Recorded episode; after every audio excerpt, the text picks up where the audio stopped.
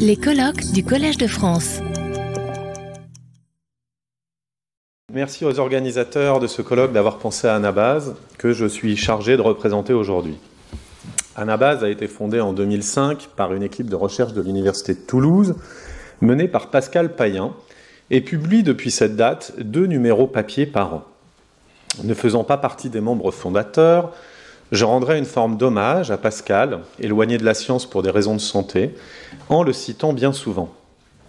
C'est comme directeur de la revue que je vais intervenir aujourd'hui, et c'est pourquoi j'en appelle à votre indulgence, euh, d'autant plus que je ne suis pas philologue, ni très familier du, du travail du philologue, mon expérience se limitant à deux petits articles dans la revue de philologie. Contrairement à cette dernière que vient de présenter Philippe Moreau, Anabase n'est pas une revue de philologie et, à vrai dire, l'inventaire des articles se rapportant de près ou de loin à cette discipline que j'ai réalisée a donné une maigre récolte, supérieure néanmoins à celle du Classical Reception Journal. Euh, j'y reviendrai. Notre revue n'accueille pas de contributions techniques, donc ni philologiques, ni épigraphiques, ni archéologiques, ni même historiques. Ce n'est pas son rôle. Comme l'indique son sous-titre, Tradition et réception de l'Antiquité, Anabase s'inscrit plutôt dans les études réceptionnistes, ainsi que nous allons le voir. En effet, pour répondre aux demandes formulées par Luigi Sanchi, il m'a semblé préférable de revenir dans un premier temps sur le projet éditorial d'Anabase. Dans un second temps, je ferai le bilan de la présence de la philologie dans nos 38, 38 numéros. Présenter ce qui a déjà été fait m'a paru la meilleure façon de réfléchir à ce qui pourrait être fait dans nos colonnes et de montrer l'apport des Reception Studies à la science philologique, son histoire comme son actualité. Le projet éditorial d'Anabase a été exposé par Pascal Payen dans le premier numéro de la revue en 2005 et complété dans le dixième numéro en 2009. Ces deux, ces deux articles vont nous servir de guide pour comprendre ce qu'est l'objet d'étude d'Anabase, la réception, ou plutôt les réceptions de l'Antiquité. Ce que l'on résume bien souvent par une question, qu'advient-il de l'Antiquité après l'Antiquité? En effet, comme le soulignait Pascal, l'Antiquité ne disparaît pas avec la fin du monde antique, quel que soit le moment assigné à cet événement. La Grèce et Rome, mais aussi désormais, selon des étapes à analyser, la Mésopotamie, l'Égypte, l'Étrurie, pour s'en tenir à quelques peuples ayant connu de façon certaine l'écriture, constitue pour longtemps encore un lex culturel, politique esthétique identifiable et fécond. Depuis des siècles, nous le recevons, le mettons en débat, le repensons ou le reformulons sur nos places publiques ou nos écrans, dans nos livres ou notre langue. Nous questionnons et nous représentons ce passé dans un va-et-vient entre mise à distance et appropriation, et nous analysons ces mémoires diverses. Le choix du terme réception n'est pas neutre, comme le rappelait Pascal Payen.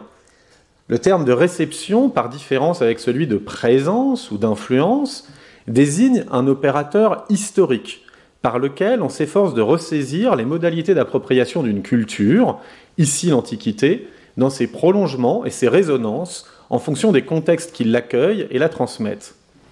La réception de l'Antiquité se fait donc dans la littérature, l'art ou les sciences, mais aussi dans la culture populaire, c'est un savoir qui se construit de différentes manières selon les époques, les lieux et les hommes, savoir dont on peut retracer l'histoire. Tout cela constitue la fabrique de l'Antiquité, dont il faut comprendre les mécanismes pour saisir les modalités anciennes, présentes et futures de réception de l'Antiquité. Le projet de la revue, tel qu'il est exposé dans le premier numéro, n'est donc ni passéiste, ni nostalgique, mais transversal et comparatiste trois modalités étaient envisagées dès le premier éditorial. Tout d'abord, l'étude des interférences qui seront explorées entre disciplines telles que l'histoire, la philologie, l'archéologie, la philosophie, l'histoire des religions, de l'art, de la littérature, de la musique, etc.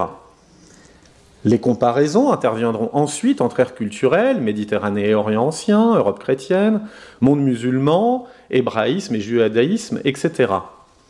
Enfin, les liens seront tissés entre périodes depuis l'Antiquité jusqu'au très contemporain, en passant par Byzance et le Moyen Âge, avec leur renaissance, par l'humanisme et les temps modernes et les révolutions, par les constructions du temps vécu et raconté. Dans le second éditorial, Pascal Payen identifiait deux voies pour l'analyse. La première voie devait permettre de reconstituer des transmissions, des filiations, des héritages. La seconde d'analyser les écarts, les transformations, les ruptures. Pour étudier les réceptions de l'Antiquité dans ses différentes modalités, ces parcours des civilisations anciennes, l'approche transdisciplinaire est inévitable. Cela explique le choix de ne pas publier d'articles lisibles uniquement par une communauté de spécialistes formés à telle ou telle technique. Dans un monde où les lettres classiques sont en net recul, où l'enseignement de l'histoire comme les productions à destination du grand public, notamment audiovisuel, tendent à se focaliser sur l'époque contemporaine, l'étude des réceptions de l'Antiquité rappelle combien, pendant des siècles, les références à l'Antiquité saturaient le débat public aussi bien que la production littéraire et artistique. Dévoiler, analyser, expliquer ce référentiel longtemps partagé est indispensable pour permettre la compréhension de nombreuses œuvres dont les allusions, parfois évidentes, ne sont plus perçues par un public, et parfois par des savants, éloignés de la culture antique. Dans le second éditorial de Pascal Payen, euh, il prend ainsi l'exemple de la fresque dite du bon gouvernement de Sienne, euh, achevée par Lorenzetti vers 1338-1339, et relève les nombreuses références à l'Antiquité. Or, dans un article du Monde relativement long paru la semaine dernière, le journaliste Nicolas Truong présente cette fresque comme une, je cite, image politique du XIVe siècle qui alerte sur la crise de notre République, sans jamais indiquer le rapport qu'elle entretient avec l'Antiquité. L'étude des réceptions de l'Antiquité est donc une nouvelle façon de sauver, on pourrait dire, la culture antique de l'oubli auquel certains, y compris parmi nos collègues, voudraient l'avouer, en rappelant la sempiternelle actualité et en noyautant, pourrait-on dire, l'étude des autres périodes de l'histoire. Dès lors, quelle peut être la place de la philologie, autre discipline menacée, dans Anabase Dans le premier éditorial, Pascal évoque à plusieurs reprises la philologie, qui apparaît comme un élément central pour les études réceptionnistes. Elle est ainsi en deuxième position pour l'étude des interférences, et de nouveau dans la liste des spécialités sollicitées pour des projets collectifs, et on la retrouve enfin en troisième position dans la liste du second éditorial.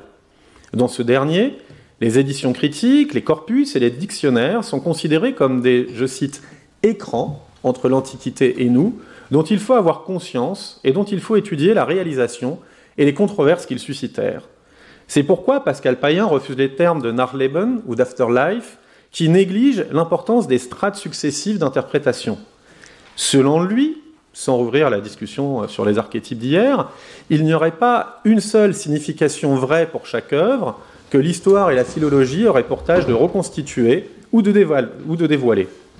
Il va plus loin en soulignant que un des principes fondateurs, légitimement une étude des réceptions de l'Antiquité, repose ainsi sur l'idée que l'histoire des interprétations fait partie intégrante du sens d'un document, ou pour le dire autrement, que l'histoire de la tradition n'est pas l'histoire d'une erreur.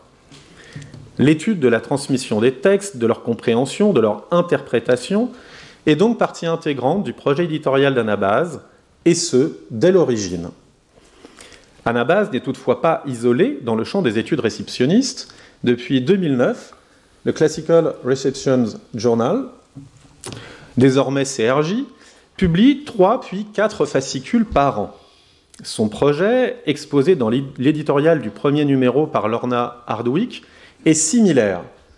Je vais vous le traduire pour euh, vous épargner mon accent anglais, puisqu'il s'agit de couvrir tous les aspects, de la réception des textes et de la culture matérielle de la Grèce ancienne et de Rome, à la fois au sein de l'Antiquité et ensuite.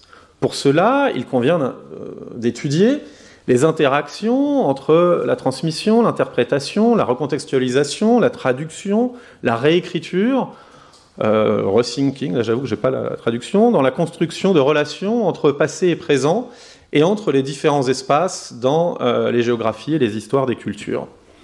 L'approche transdisciplinaire y est également à l'honneur, de même que la recherche des continuités et des ruptures.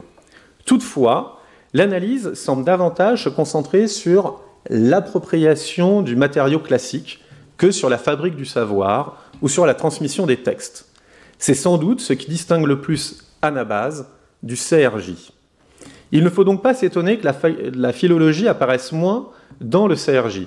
L'éditorial de Lorna Hardwick ne la mentionne pas nommément parmi les disciplines pouvant relever de la réception de l'Antiquité. Mais il faut euh, reconnaître qu'elle est probablement englobée dans les classiques.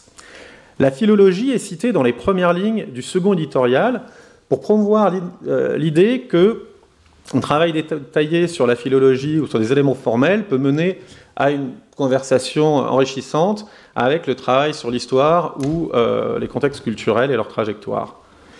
L'inventaire que j'ai réalisé pour le CRJ va dans ce sens. Lorsqu'il s'agit de la diffusion des textes, c'est surtout la traduction qui est envisagée, sans que cela n'amène de réflexion sur l'établissement du texte ou sur sa transmission. La traduction, que cela soit de l'Énéide en russe ou Catherine II, des œuvres classiques en japonais par Shigeishi Kure, ou de Juvénal dans l'Angleterre du XVIIIe siècle, ne sert qu'à étudier la réception des œuvres, leur adaptation et leur diffusion dans la culture destinatrice. Je n'ai trouvé qu'une poignée d'articles pouvant se rapprocher des, des, préoccupations des études philologiques. Quelques pages d'un article sur Ennius abordent la question de l'édition de ces fragments et de forgerie qui s'y étaient glissés, et de même, la discussion sur le fragment trop par les premiers éditeurs du Satyricon de Pétrone est présentée dans un travail sur sa réception dans l'Italie du XVIIe siècle. La philologie est évoquée plus tôt sous l'angle des Science Studies, avec le cas de l'Odium Philologicum, dans un contexte de conflit en Occident de 1800 à 1912, tandis qu'une étude sur la manière dont les opuscula furent peu à peu euh, exclus du canon virgilien montre surtout le rôle de la matérialité du livre et des commentaires des poèmes. En définitive, deux études se revendiquent davantage des études philologiques.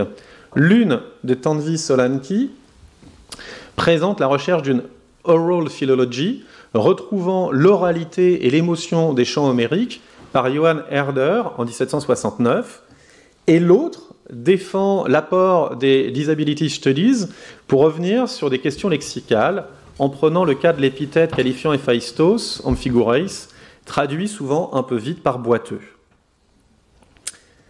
Anabase s'en sort-elle mieux Bien que figurant dans le projet initial d'Anabase, la philologie n'apparaît plus dans l'argumentaire du colloque célébrant les 15 ans d'Anabase. Cet oubli ne révèle-t-il pas l'écart entre le projet éditorial et la réalité des publications? Si la philologie n'apparaît presque jamais parmi les mots-clés des articles publiés dans Anabase, et si peu d'articles relèvent explicitement des études philologiques, la moisson est toutefois loin d'être négligeable. Pour organiser un peu le propos et sortir d'un inventaire chronologique ou à l'après-vert, je vous propose un parcours à travers les rubriques d'Anabase. La première, tradition et euh, tradition du patrimoine antique, privilégie les questions de transmission et de réception des textes, la mise en place d'autorités, mais aussi la valorisation du patrimoine artistique. Il s'agit donc d'étudier les lieux, les acteurs connus ou méconnus, les réseaux, académies, sociétés savantes, etc., les institutions en s'efforçant de dépasser les cadres nationaux. Pascal Payen identifie les programmes scolaires comme des vecteurs privilégiés du lex antique qu'il faudra examiner, ainsi que les éditions et instruments de travail. À ce titre, cette rubrique est la plus à même d'accueillir des contributions en lien avec la philologie. Et en effet, les philologues modernes sont cités à deux reprises comme acteurs et observateurs de cette transmission, et donc comme objet d'étude potentiel dans la présentation euh, de la rubrique. Commençons avec ce qui se rapproche le plus d'articles de philologie. À propos du roman euh, d'Alexandre, Christine Sampere évoque la réception de l'Antiquité dans l'Antiquité elle-même, champ qu'il ne faut pas négliger, puisque cette œuvre est datée de l'époque sévérienne.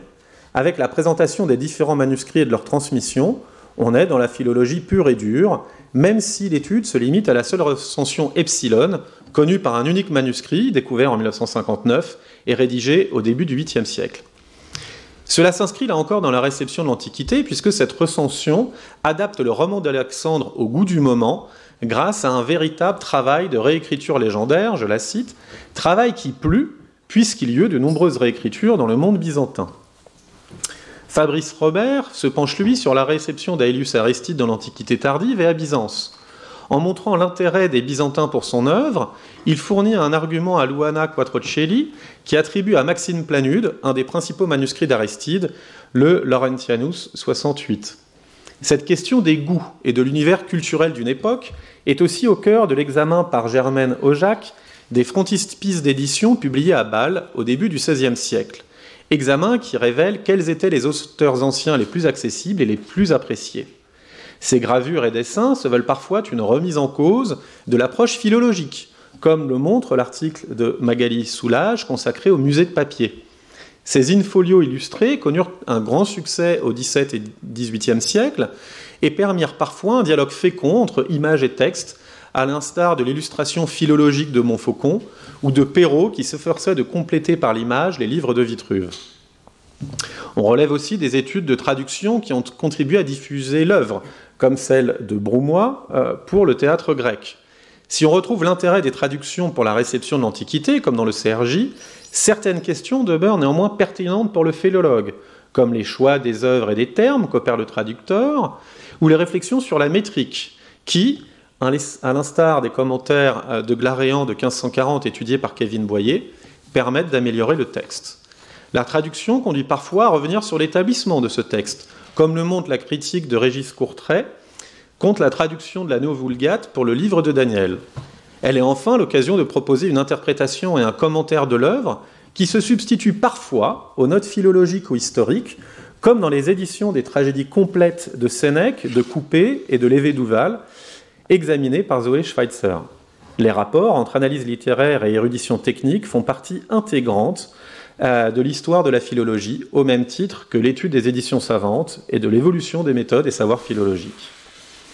Ainsi, Lucie Claire examine, elle, l'émergence du savoir tacitéen avec les grandes éditions d'Alcia, Beatus Renanus et Emilio Ferretti.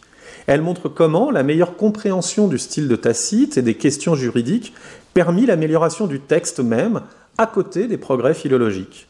On retrouve la question des méthodes avec l'attention accrue au texte et à sa transmission, dont fit preuve la Sophocléan Scholarship euh, dans l'Angleterre du XVIIIe siècle. Cressida Ryan examine le recours à telle ou telle édition par les éditeurs anglais et le développement des annotations, soulignant que ces nouvelles manières coïncidaient avec une période d'agitation politique et culturelle. Enfin, la transmission d'un texte s'inscrit dans un contexte qui l'éclaire et qui explique parfois sa mise en avant. Alain Balabriga brosse le portrait d'un philologue dans la cité, Floride Lécluse, en prise avec une grande question d'actualité internationale des années 1820-1830, qui débouche sur une réflexion sur la prononciation du grec. Régis Courtrai s'appuie, lui, sur une analyse philologique et sur les commentateurs anciens contester une lecture nouvelle et engagée du livre de Daniel, défendant une bienveillance de la Bible envers l'homosexualité. Cette question du contexte offre d'autres pistes que nous pourrions continuer à explorer dans Anabase. Avec Thibault Lanfranchi, nous avons publié récemment un article défendant l'intérêt d'une édition commentée de l'Enchiridion de Pomponius, œuvre originale et pourtant délaissée en raison d'un jugement profondément négatif du grand Mommsen. Les heures et malheurs d'un texte sont riches d'enseignements et il y aurait tout intérêt à comprendre ce qui motive les choix des textes à éditer. La beauté, comme chez les zoologues, la rareté, l'opportunité, pourquoi même éviter parfois d'éditer certains textes Dans la même perspective, une histoire des palimpsestes s'inscrirait également dans la réception de l'Antiquité. Quels textes furent sacrifiés? Quand et pourquoi? Par quoi furent-ils remplacés? Il en va de même pour la censure que subirent certains auteurs et dont les historiens ne sont pas toujours conscients. Leur étude éclairerait aussi les modalités de réception des textes et des problèmes que leur version tronquée pose. Enfin, si certains articles s'inscrivent dans une histoire des collections, notamment d'Antiquité, nous n'avons pas publié d'histoire de bibliothèques, de collections privées de livres ou d'études sur la circulation des manuscrits contenant des œuvres classiques. L'histoire des éditions savantes a également toute sa place et fournit une ample matière à réflexion, comme le montre le récent ouvrage de Guillaume Flamery de la Chapelle sur les collections Lemaire, Pankouk et Nizar, publié dans la collection Scripta Receptoria d'Ozonius. Plus largement, c'est aussi la recherche sur la renaissance érudite et le développement d'éditions bilingues euh, que Luigi Sanchi a récemment euh, défendu dans le numéro d'Anabase en hommage à Pascal Payen. Anabase avait d'ailleurs failli publier l'édition d'un chapitre de la physique curieuse de Scott, publié finalement euh, en monographie. Si dans cette rubrique on étudie la transmission des textes et donc le produit du travail des savants, grands ou petits, dans la rubrique suivante, Archéologie des savoirs, nous nous aventurons dans leur intimité.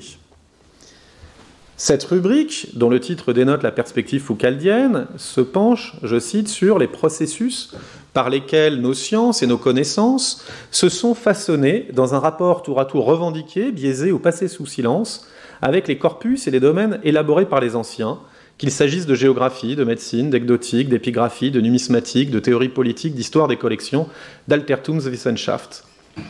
Dans le second éditorial, Pascal Payen insiste sur le contexte d'élaboration de ces savoirs, en particulier sur les enjeux de pouvoir qu'ils révèlent et sur les contraintes pesant sur les acteurs.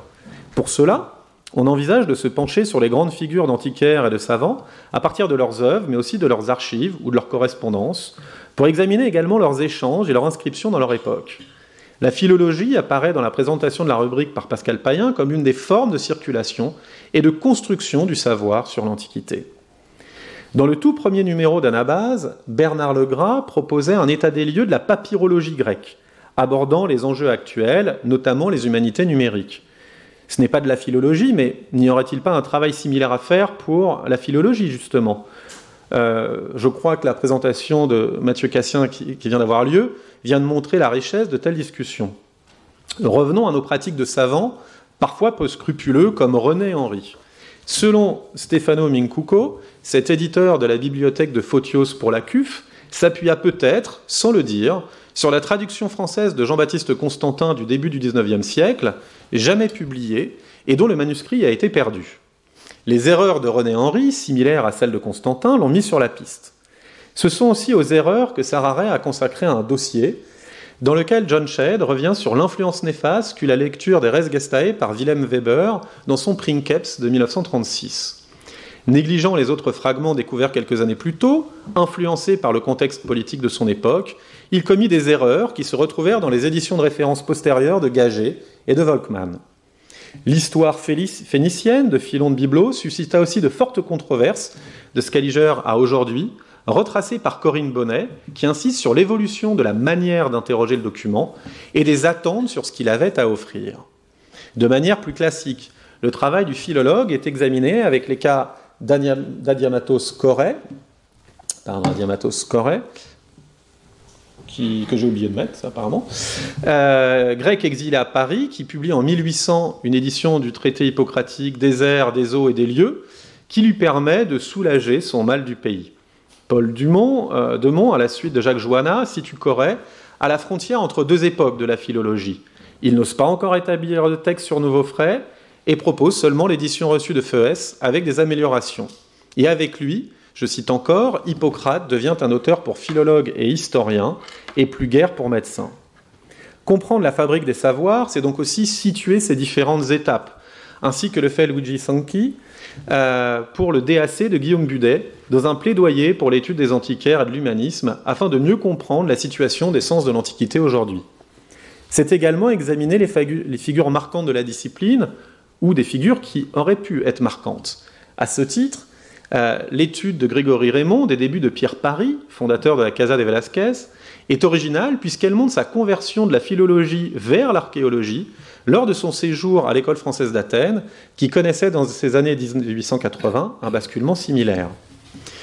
On s'intéresse aussi aux figures anonymes, comme les copistes, qui démembrèrent le commentaire d'Arnoul aux Métamorphoses d'Ovide du XIIe siècle et l'associèrent au commentaire postérieur de Jean de Garlande du XIIIe siècle. Cette réorganisation du texte ne fut pas sans conséquence sur sa transmission et sur l'usage qu'on fit ensuite d'Ovide. Le découpage est aussi au cœur de l'article de Marilène Possamay Pérez, qui se demande s'il faut suivre le meilleur manuscrit ou l'ensemble des marques de structuration des manuscrits pour retrouver les divisions de l'Ovide moralisé du début du XIVe siècle. La troisième rubrique, historiographie et identité culturelle, prend, je cite, en considération l'apport de l'Antiquité à la formation des cultures et de leurs frontières à travers le discours historiographique depuis l'Antiquité. Le but visé est de dégager l'émergence de conscience historique dans le croisement entre l'héritage ancien et les sollicitations de l'histoire présente. Cette section se préoccupe donc, comme son nom l'indique, d'historiographie au sens propre, mais aussi des rapports entre la construction du savoir historique et son contexte dans une perspective d'histoire culturelle et d'analyse des mémoires. Dans le second éditorial, Pascal Payen distingue ainsi trois types de rapports aux anciens. L'Antiquité comme origine, ainsi des Das en Roumanie, l'Antiquité comme source, par exemple pour les constituants de la Révolution, ou comme référence, lorsque Winkelmann définit le classicisme. Sans surprise, cette rubrique a le moins attiré de contributions se rapprochant de la philologie. On peut néanmoins en citer trois. Luigi Sanchi, encore, euh, propose un budet lecteur d'Hérodote, révélant les méthodes du célèbre humaniste tandis que Federico Sant'Angelo dresse le portrait d'un philologue italien majeur du XXe siècle, Timpanaro, qui eut une forte influence malgré l'absence de chaire universitaire grâce à ce qu'il appelle ses séminaires écrits. L'un et l'autre contribuent à une histoire de la philologie par le biais de ces grandes figures. En revanche, Pierre Vesperini réfléchit à notre manière de catégoriser les œuvres classiques en faisant de la poésie didactique une invention des modernes. D'autres pistes sont néanmoins envisageables, en particulier sur l'importance de la philologie dans la constitution de l'Altertumswissenschaft et la place qu'elle occupe dans les sciences de l'Antiquité de chaque pays, les écoles et les querelles entre elles. On pourrait ainsi poursuivre l'analyse euh, de Richard Tarrant selon laquelle Savaging Buddha Editions, uh, in particular, has long been a popular blood sport among British scholars. Cette virulence euh, pourrait se retrouver, ou non, dans la rubrique Actualité et débat, dont le titre est transparent. Côté débat, Germaine Aujac euh, revient en 2008 sur la présentation en grande pompe à Turin en, 2007, en 2006 d'un papyrus censé contenir un reste de la géographie perdue d'Artémidore d'Éphèse et qui est, selon les travaux de Luciano Canfora, plutôt un faux de Constantin Simonidis, célèbre faussaire du XIXe siècle. Côté actualité, nous avions l'habitude d'accueillir des présentations de livres par leurs auteurs eux-mêmes, comme celui de Giovanni Leghissa, euh, Incorporare l'antico, Philologia classica, Invenzione della modernità, en 2007, qui présente la manière dont était compris le travail philologique au tournant des 19e, 20e siècles. Enfin, la rubrique accueille aussi des entretiens qui abordent parfois la question de l'édition de textes. En 2015, dans La rhétorique entre philologie et histoire, Laurent Pernaud revient sur une nouvelle approche en philologie plus attentive à la réception. Par ailleurs, Dominique Briquel, dans le prochain numéro, évoque rapidement l'édition de la première décade de titre livre dans la CUF, tandis que le rôle de Jean-Louis Ferrari comme directeur de la série latine de la CUF est exposé par John Shade dans l'entretien choral du dernier euh, numéro. Dans la dernière rubrique, les ateliers, euh, nous présentons des travaux en cours de doctorants, mais aussi des projets de plus grande ampleur. Anabase est en effet tout à fait disposé à jouer son rôle de caisse de résonance, comme lorsqu'Olivier Guerrier présente l'entreprise de réédition des Moralia de Plutarque d'Amiot, ou que Jean Meyers présente euh, en 2005 le projet de réédition de l'Evegatorium de Félix Fabry, retraçant ses voyages en Orient à la fin du XVe siècle. Projet encore en cours avec l'apparition du tome 10 l'an dernier chez Classique Garnier. Cela est d'autant plus important lorsqu'il s'agit de faire connaître des outils comme des bases de données, à l'instar du projet Les Ports présenté par Philippe Moreau et Jean-Louis Ferrari, ou des éditions de textes en ligne. L'atelier le plus à même d'accueillir des contributions relevant de la philologie est Archives de savants, dans lequel figure par exemple une présentation de la correspondance entre Marie Delcourt et Aloïse Gerlot, qui travaillaient alors à la publication de la correspondance d'Erasme et qui discutent de nombreux problèmes philologiques. De même, les archives de Meyer relatives à ses voyages en Arménie firent l'objet d'un ouvrage collectif présenté par Pierre Rago, qui étudie ici la genèse de la pensée et des méthodes du grand linguiste. L'atelier et réception des historiens anciens est une autre possibilité. En 2006, Dino Ambalio défendait l'intérêt d'une étude euh, de Diodore de Sicile en lien avec la publication récente de deux colloques consacrés à son œuvre. La même année, Eugenio Lanzillotta présentait la collection accueillant les fragments des historiens grecs, notamment les principes et méthodes de travail retenus pour s'ouvrir à un plus large public que l'édition Jacobi. Avant de conclure, je dirais un mot de la rubrique Relire les classiques, apparue en 2012, et dans laquelle nous republions un article fondamental accompagné d'une présentation critique. Jusqu'à présent, nous n'avons accueilli euh, qu'une seule republication en lien avec la philologie, euh, les débuts de la Darstellung de Wolf, présenté par Anthony Endurant. Pour conclure, si j'ai essayé de donner une dimension euh, prospective aussi à ce panorama des publications en lien avec la philologie dans la base, c'est parce que je crois que nous avons tout intérêt à continuer à travailler ensemble. La philologie a tout autant besoin de la réception de l'Antiquité pour approfondir sa réflexion épistémologique et nouer des dialogues féconds avec d'autres disciplines, que la réception de l'Antiquité a besoin de travaux sur la transmission, l'analyse, l'édition des textes, les acteurs et les lieux impliqués. Nous attendons donc vos articles avec impatience. Je vous remercie. Retrouvez tous les contenus du Collège de France sur www.colège-2-france.fr.